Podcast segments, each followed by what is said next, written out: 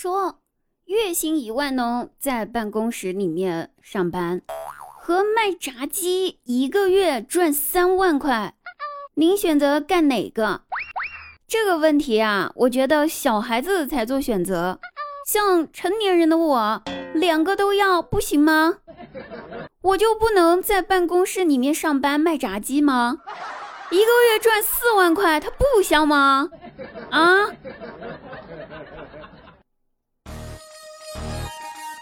然后大家好，我依然是你们月收入三万多一点的滴答姑娘。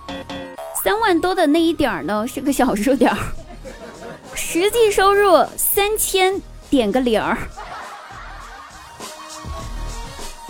收听更多滴答的精彩节目呢，可以关注一下公众微信号“滴答姑娘 A N Y I N”，记住是“滴答姑娘 A N Y I N”，您记住了吗？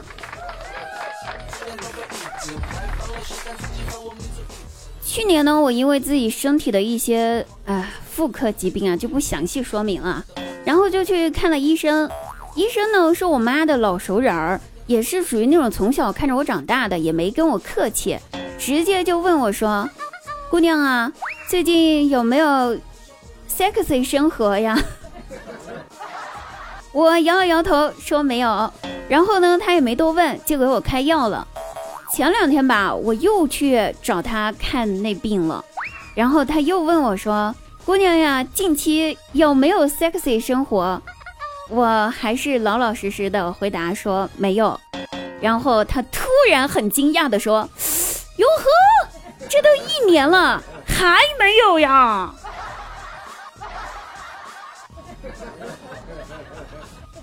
丢人，丢到姥姥家去了。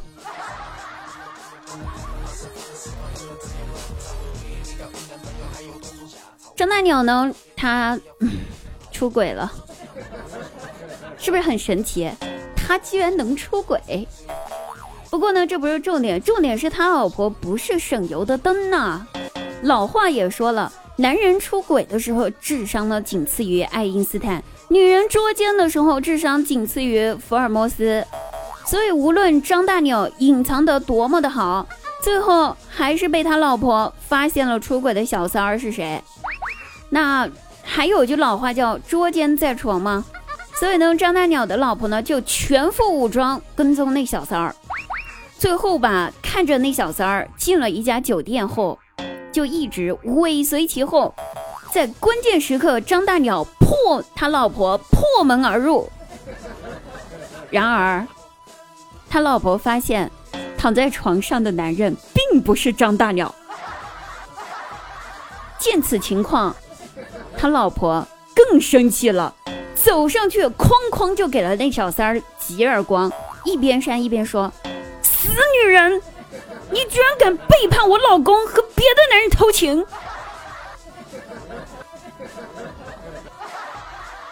我也不知道他老婆重点是啥，但是我想给他点个赞六。